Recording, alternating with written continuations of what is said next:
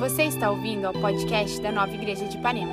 Esperamos que essa mensagem alcance o seu coração com a graça de Jesus e fortaleça sua fé. Gente, a gente está inaugurando hoje.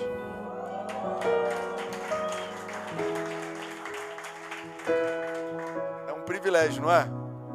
Pessoal online, a gente está inaugurando uma casa. Você que está aí, não sei aonde, na bolera do seu caminhão, como o Hélio fala. Você que está aí no Havaí, ou na Rússia, na Ucrânia. Está orando por vocês, mas está inaugurando a casa e é um prazer poder receber vocês aqui. É, de cara, a gente está começando com uma novidade que a gente vai ter o culto das 10 e logo em seguida a gente vai ter o culto de 11 e meia. Então, assim que vocês terminarem, a gente vai é, sutilmente, gentilmente, educadamente, conduzir vocês para fora, para que outras pessoas possam entrar. Esse horário de 11 e meia é um horário bem Zona Sul. 11 e meia é quem não quer acordar cedo e quem não quer vir no culto à tarde. Então você pode acordar às 10, dá tempo, depois tem um almoço. Enfim, a gente está muito feliz pela presença de cada um aqui. Ah, é um dia feliz, anotei aqui, para eu me lembrar, porque tem uma tensão, né, de dar tudo certo. Não sei se vocês percebem, mas cara, a gente tava, tem uma galera correndo pela casa, subindo, descendo escada, louco, para que dê tudo certo para vocês. Mas hoje é um dia feliz e a gente está aqui para nos alegrar juntos com vocês. Para gente, a gente está a falta um mês para a gente completar dois anos que a gente não se reúne regularmente. E a partir de agora, está aberto. Todo domingo a gente vai estar aqui. Você pode trazer os seus convidados, pode fazer planos. Faça chuva, faça sol. A gente vai estar aqui, a gente conta com a sua presença. A gente conta com os seus amigos, seus convidados. Todo mundo é bem-vindo. Eu vou pedir vocês para não se atentarem a detalhes que ainda faltam. Vocês imaginam quanta coisa falta a gente terminar. Mas a gente está igual, sabe quando nasce uma criança? Eu não sei, eu tenho três filhos, então eu sei bem como é isso. O Lucas não sabe como é. Você vai saber em breve, irmão. Ou não estou em breve, mas você vai saber. Quando nasce uma criança, você não fica pensando assim, meu Deus, ela não sabe falar, ela não sabe andar, ela está toda dobrada. Meu Deus do céu, isso aqui falta muito para ser um adulto. A gente não pensa assim, né? A gente pensa, uau, que milagre que benção eu poder estar participando desse milagre. Que oportunidade incrível ver, mesmo que não seja seu filho, que oportunidade incrível é ver uma criança nascendo, a oportunidade de ver uma vida nascendo, algo que é físico, é espiritual, é, envolve emoções, e é isso que está acontecendo aqui. A minha, a minha oração, eu estava nervoso antes de começar esse culto, e em algum momento eu virei a chave e falei: sabe o que eu queria? eu queria ter esse sentimento todo culto. Eu acho que o grande desafio nosso é vir para a igreja sempre, cultuar a Deus como se fosse a primeira vez. Como se a gente tivesse vindo encontrar algo novo, como se fosse uma experiência nova, com o coração aberto para o que Deus vai fazer. Então, independente da sua contribuição no processo, tem alguns aqui que contribuíram muito, alguns estão aparecendo só hoje. Mas a conquista é nossa. Isso significa ser corpo de Cristo. Você pode virar para a pessoa do seu lado, estava querendo dizer isso. Virar para a pessoa do seu lado e falar: a conquista é sua. Você que está online, eu não estou vendo o chat. Deixa eu ver como é que está o chat aqui. Tem uma, um, um vídeo aqui. A conquista é sua também, mesmo que você não esteja aqui. Eu tenho duas câmeras, uma do lado da outra, é isso mesmo? Para me filmar em dois ângulos perfeitos, assim. Perfeito, muito bom. o que, que significa a gente estar tá abrindo as portas? significa que a gente está aberto a todos. Presta atenção nisso, porque é importante para você ajustar a sua expectativa. A Bíblia diz o seguinte: que Deus não faz acepção de pessoas, Deus não faz.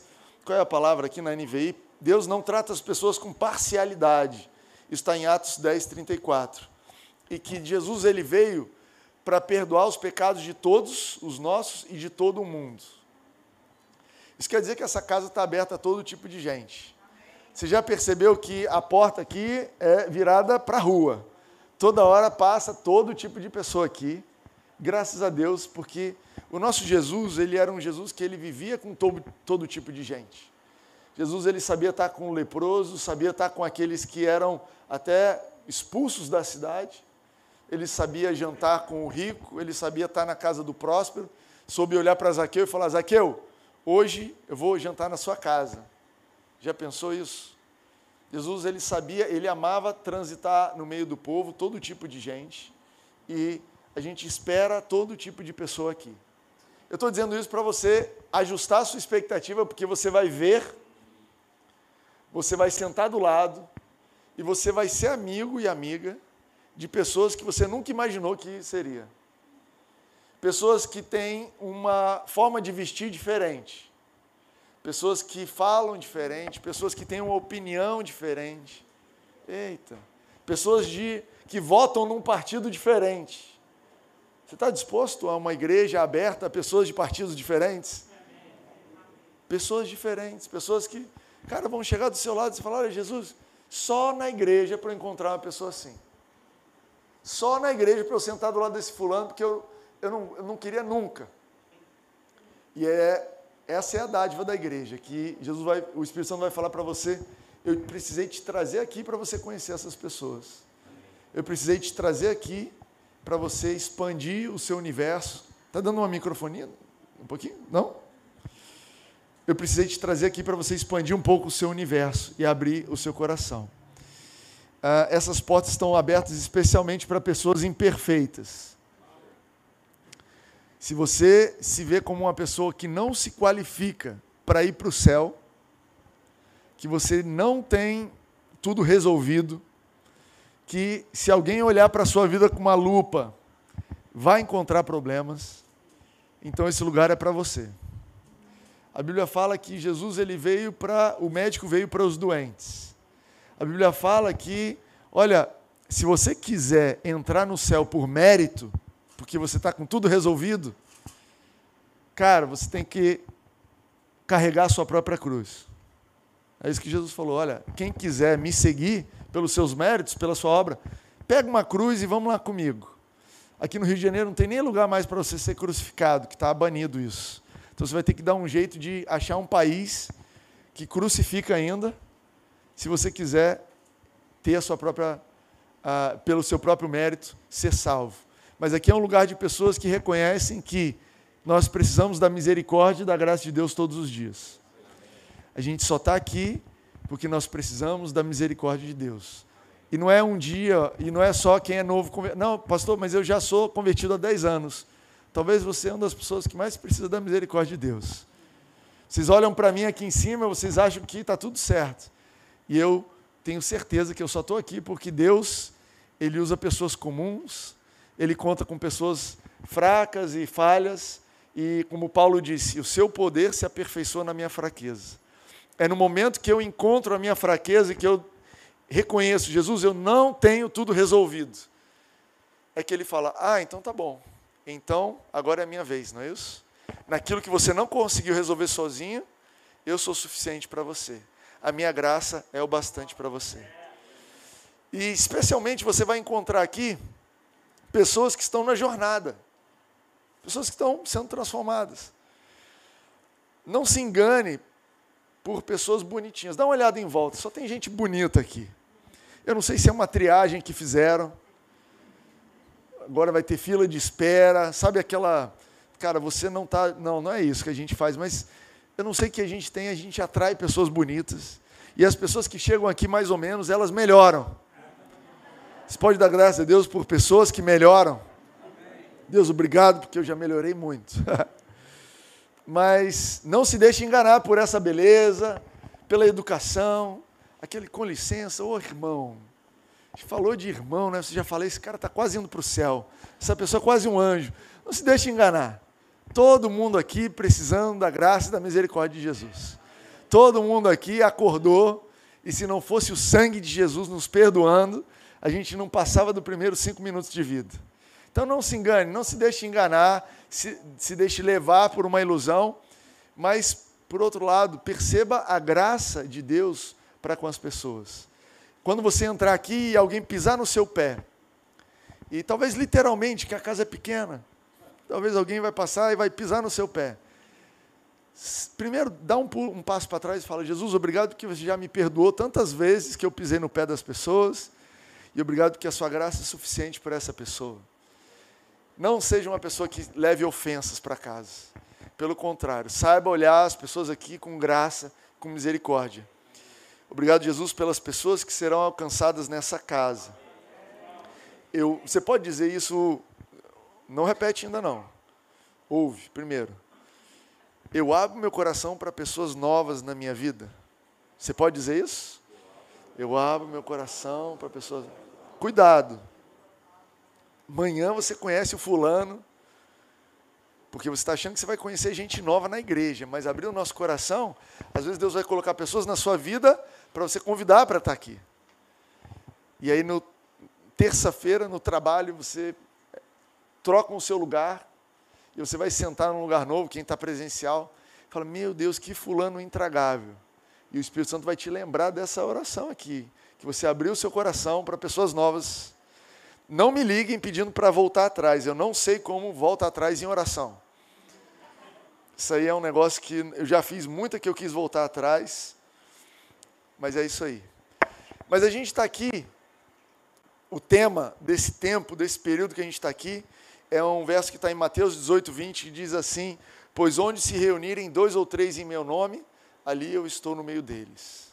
Pois onde dois ou três se reunirem em meu nome, ali eu estou no meio deles.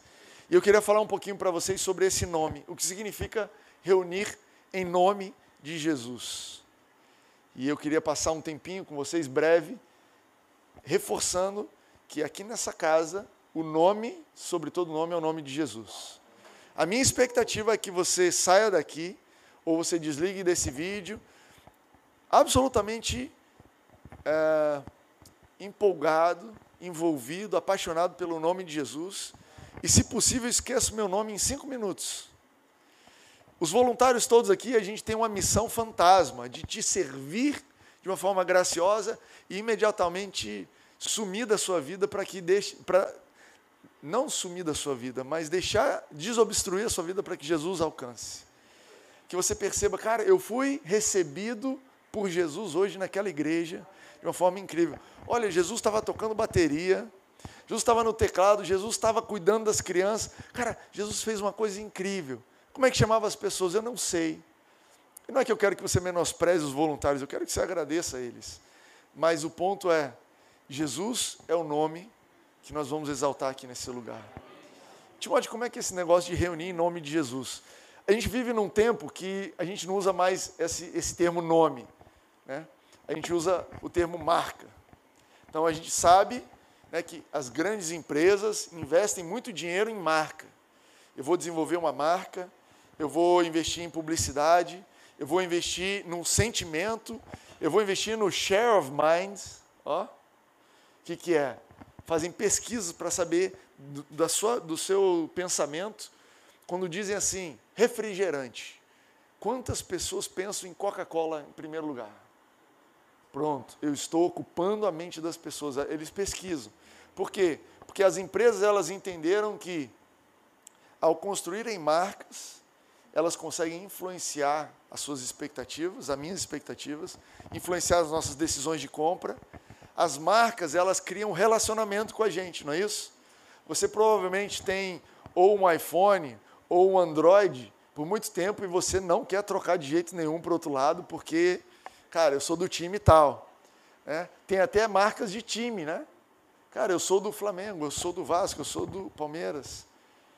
São nomes, nomes que têm um, um sentido no nosso coração, nomes que passam a ter, ocupar um espaço. Às vezes você faz um esforço, você se disciplina para você comprar um carro melhor, porque, cara, não é qualquer carro, né? Eu juntei um dinheiro aqui, eu estou comprando uma BMW.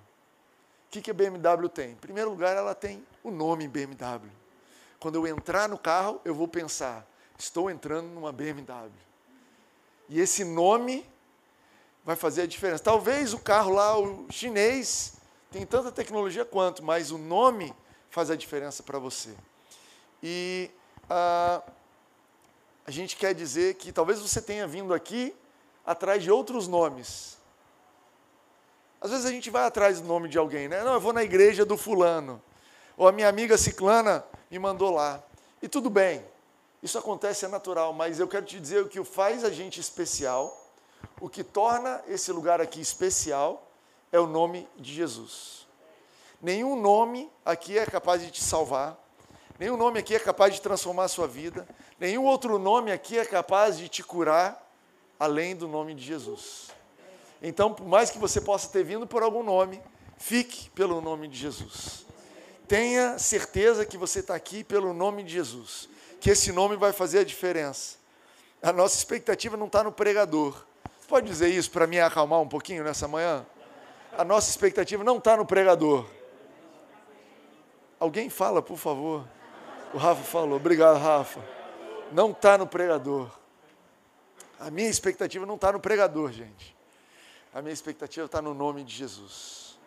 Ele é, ele é o fundamento ele é o suprimento, ele é o motivo da gente estar aqui, ele é o objetivo final da gente estar aqui. É o nome de Jesus em todo o tempo. Hoje a gente inaugura um lugar, um novo lugar para se cultuar o nome de Jesus. E aí você me pergunta, Timóteo, o que, que tem de tão importante no nome de Jesus? O que, que esse nome tem de tão importante? Eu peguei uma passagem bíblica, Atos 3 e 4. Pedro, ele menciona três vezes o nome de Jesus, e eu queria rapidamente ler isso com vocês. Não sei se já perceberam, um culto aqui ele é intenso e rápido. Esse é um culto para você não chegar atrasado. Se você chegou, pá, perdeu, acabou, já chegou no de 11 e meia. Por isso que a gente marcou de 11 e meia. E é, fica ligado, a gente está acabando. Mas em Atos 3 e 4, Pedro faz as seguintes é, é, afirmações sobre Jesus, sobre o nome de Jesus. Primeiro ele diz assim: Não tenho prata nem ouro, mas o que tenho, isso lhe dou. Em nome de Jesus, o Nazareno ande. Jesus chega, tem um mendigo, ele está vindo para o templo, o mendigo fala, me dá uma esmola, e ele fala, olha, eu não tenho prata, não tenho ouro, mas o que eu tenho eu te dou, em nome de Jesus anda. Depois, ao ser curado, ele foi preso, interrogado por fazer o bem. E aí, em Atos 3,16, dez versículos depois, ele se explica. Eles perguntam: o que está acontecendo? E ele fala: olha, pela fé no nome de Jesus, o nome curou esse homem, que vocês veem e conhecem. A fé que vem por meio dele lhe deu saúde perfeita, como todos podem ver. Jesus fez uma segunda afirmação sobre o nome de Jesus. Por fim, depois deles serem julgados e condenados, ele disse assim, Atos 4:12: Não há salvação em nenhum outro, pois debaixo do céu não há nenhum outro nome dado aos homens pelo qual devamos ser salvos. Pedro fez essas três afirmações. E eu queria falar um pouquinho. Pedro ele falou assim: Olha, eu não tenho prata nem ouro, mas o nome eu, te, eu, eu tenho um nome que pode te curar. É incrível porque eu acho que Pedro e João tinham acesso a dinheiro. A Bíblia fala que naquela época a igreja, as pessoas vendiam tudo e colocavam aos pés dos apóstolos para eles distribuírem. Então eles tinham acesso a ouro e prata, não é que eles não tinham acesso, mas eles se viam como, olha, o meu patrimônio essa é uma palavra interessante, né?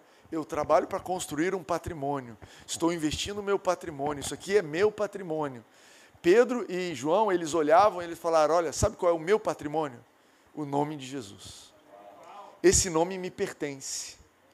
Esse nome eu não preciso conquistar, não é algo que eu estou ralando para conquistar. Esse nome me foi dado. Eles ouviram do próprio Jesus dizer: Olha, em meu nome vocês vão fazer eu te dou autoridade para agir em meu nome.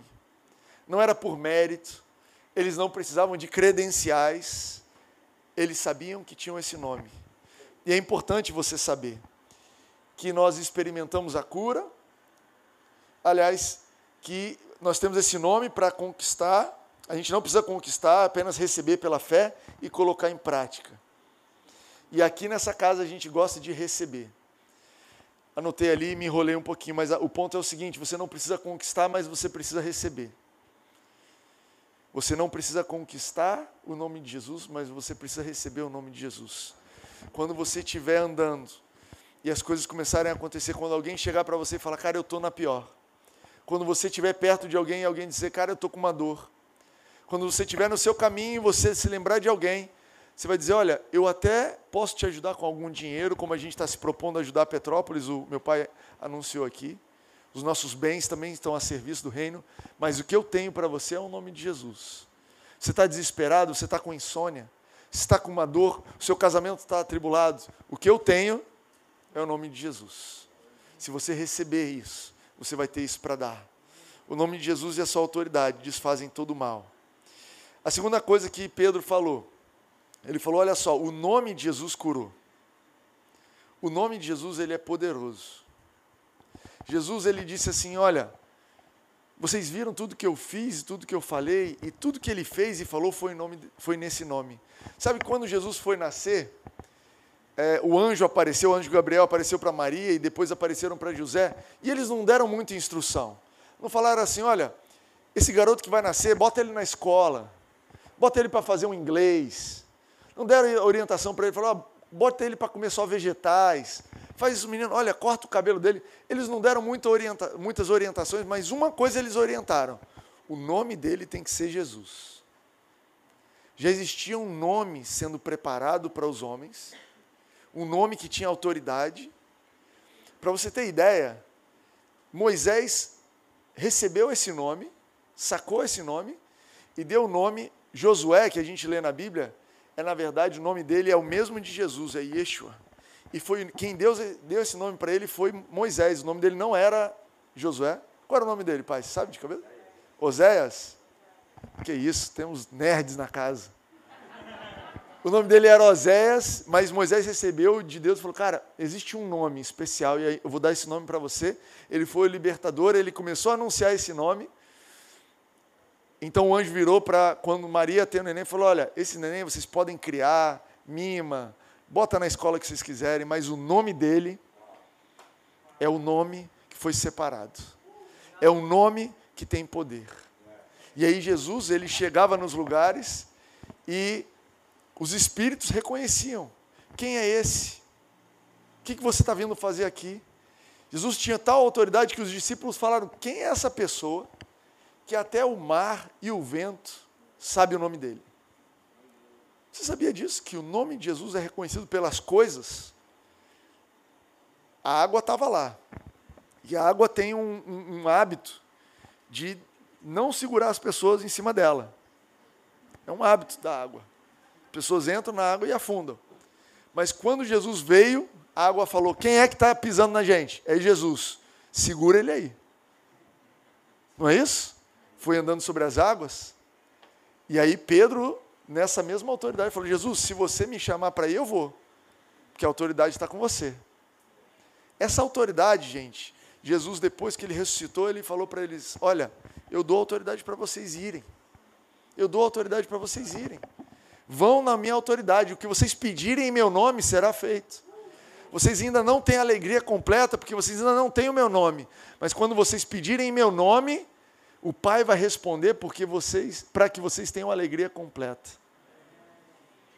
A gente, o nome que a gente declara aqui, a marca desse lugar, o slogan, a expectativa, os valores, os princípios, são do nome de Jesus, porque só Ele tem o poder de fazer o que a gente diz que pode ser feito nesse lugar. Como é que eu vou te convidar aqui e falar assim: olha, venha que aqui você vai ser curado, no nome do Timóteo? Eu não tenho condições. Eu estou tentando me manter saudável, não dou conta. Como é que eu vou te convidar para cá e falar assim: olha, no nome da nova igreja, você vai vir, você vai ser liberto?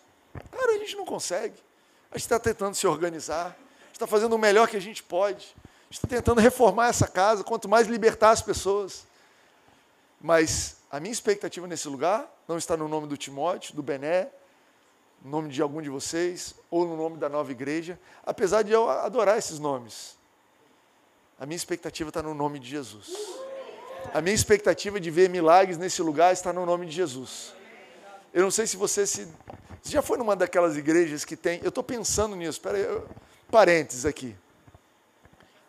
Já foi naquelas igrejas que tem umas muletas na parede assim? Já foi numa igreja dessa? Muleta na parede. O que é essa muleta aqui? Alguém entrou com a muleta, foi curado e deixou a muleta aqui. E resolveram usar como item de decoração. O que vocês acham da gente botar umas cadeiras de roda, uns leitos, uns remédios assim, ó? Uma caixinha de remédio. O que é esse aqui? É o remédio que o pessoal não precisa mais tomar, porque o nome de Jesus resolveu que, que é essa muleta aqui? É uma muleta que alguém que não precisa mais deixou doação para a igreja. Moleta. Por quê? Porque foi curado. Essa é a minha expectativa, e essa minha expectativa está no poder do nome de Jesus, e nenhum outro nome. Aliás, eu anotei aqui para não esquecer. Eu estava, tava, antes de ontem, estava dormindo. No meu sonho, conversei com Jesus. Você conversa com Jesus no seu sonho? Eu também não converso sempre, não, gente. Relaxe. Mas de vez em quando ele aparece. Eu também converso com o diabo no meu sonho. De vez em quando ele também aparece lá. Estou ensinando meus filhos. Estava explicando para eles outro dia. Ó, oh, você sabe que o nome de Jesus funciona no sonho também? Aí, como assim? É, eu aprendi isso com os meus pais. No meio do sonho aparece um diabo e falou: oh, em nome de Jesus aqui mesmo, no sonho mesmo. Porque a Bíblia fala que ele tem, ele tem um nome que está sobre todo o nome, que ele tem autoridade nos céus, na terra e debaixo da terra. Eu não sei quando eu sonho onde é que eu estou, mas eu acho que só tem esses três. Enfim, estava sonhando, conversando com Jesus, e Jesus falou assim: Timóteo, a nova igreja de Ipanema não precisa de um Salvador, ela já tem um. Eu falei: Que isso, Jesus? Timóteo, a nova igreja de Ipanema não precisa que você seja o Salvador dela. Você não precisa fazer tudo na igreja. Você não precisa se preocupar. Você está comigo, mas eu sou o pastor dessa igreja. É o meu nome que está ali naquele lugar. Que tal, hein? O nome de Jesus que está aqui. Eu estou aberto para milagres. Eu estou crendo em milagres hoje. Pessoas sendo curadas. Pessoas sendo transformadas. Você consegue crer nisso? Feche seus olhos. Feche seus olhos. Diz assim: Eu recebo a cura que vem pelo nome de Jesus saúde perfeita. Amém. Receba, receba. Por fim, Pedro falou: olha, não há outro nome. Essa casa é dedicada ao ensino e à celebração do nome de Jesus, porque não há outro nome. A gente fez uma licitação, te abriu, a gente anunciou no jornal. Tem algum outro nome que pode salvar os homens? Alguma outra marca, por melhor que seja? Qual é a maior marca que existe hoje em dia? Eu fui pesquisar. Disney, Apple, Samsung, Microsoft. E aí, alguma dessas dá para curar alguém? Alguma dessas salva? Existe algum nome? Não sei. É, Bolsonaro, Lula, Biden. Existe algum nome? Putin, que salva? Não existe outro nome. Não existe outro nome para a gente celebrar. Não existe outro nome, não existe outra opção o, Jesus ele virou para os discípulos e falou: Olha, se vocês quiserem ir embora, podem ir embora. Pedro virou e falou: Para onde a gente vai? A gente está sem opção, Jesus. O Senhor está sem concorrente. O Senhor tem o um monopólio da salvação. Parece que só você se qualificou para me salvar. Só você teve condições de me amar do jeito que eu era. Só você morreu por mim. Só você derramou o seu sangue. Não existe outro caminho. Para onde mais eu irei? Que outro caminho? Jesus, se está difícil nessa direção, não tem outra. Jesus, eu sei o seu nome, eu já entreguei minha vida para Jesus, mas eu erro. E eu não estou conseguindo. Mas que outra opção eu tenho, Jesus? Quem mais? Essa história de Pedro andando sobre as águas é legal porque Pedro andou sobre as águas. Mas na hora que a fé dele foi abalada e ele parou de receber a autoridade, ele afundou. E aí ele pediu socorro, Jesus. Jesus pegou.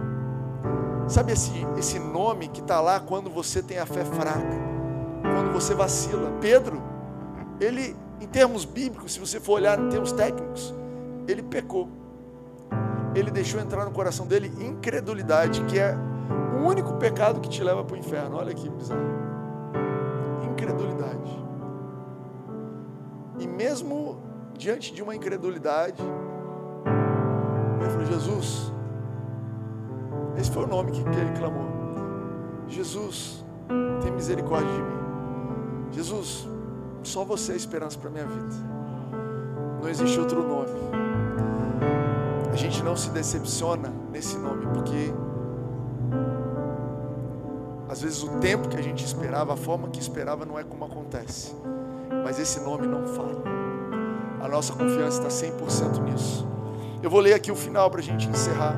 O final dessa história, olha o que diz sobre esse Pedro e João que falaram do nome de Jesus. Atos 4, 13, 14 diz assim: Vendo a coragem de Pedro e de João, e percebendo que eram homens comuns e sem instrução, ficaram admirados e reconheceram que eles haviam estado com Jesus. E como podiam ver ali com eles o homem que fora curado, nada podiam dizer contra eles. Eu oro para que essa casa seja um lugar onde o mundo possa reconhecer que Jesus está aqui. A gente está falando de homens que não criam em Jesus, mas reconheceram, cara, só pode ter Jesus nessa coisa. Os caras que mataram Jesus começaram a reconhecer. Que as pessoas podem ver e admirar que pessoas comuns, eu adoro essa parte. Olha, eles reconheceram que eles eram homens comuns, sem instrução. Esse nome de Jesus, e Jesus escolheu essa casa, e escolheu a sua vida, possivelmente escolheu a minha vida porque eu sou uma pessoa comum. O que o Timóteo tem de especial? Não tem nada. A única coisa que a gente pode dizer de bom dele é que parece que ele esteve com Jesus. Parece que ele conhece esse Jesus. Que, essas, que esse seja o testemunho a respeito de cada um de vocês. Que esse seja o testemunho dessa casa. Olha, a casa não tem uma iluminação especial. A casa não tem. Casa bacana. A igreja é legal. Mas, cara, tem um Jesus lá. Cara, eu reconheci Jesus lá. Reconheci uma coisa lá que faz a diferença. Amém? Se você puder ficar de pé, a gente vai encerrar.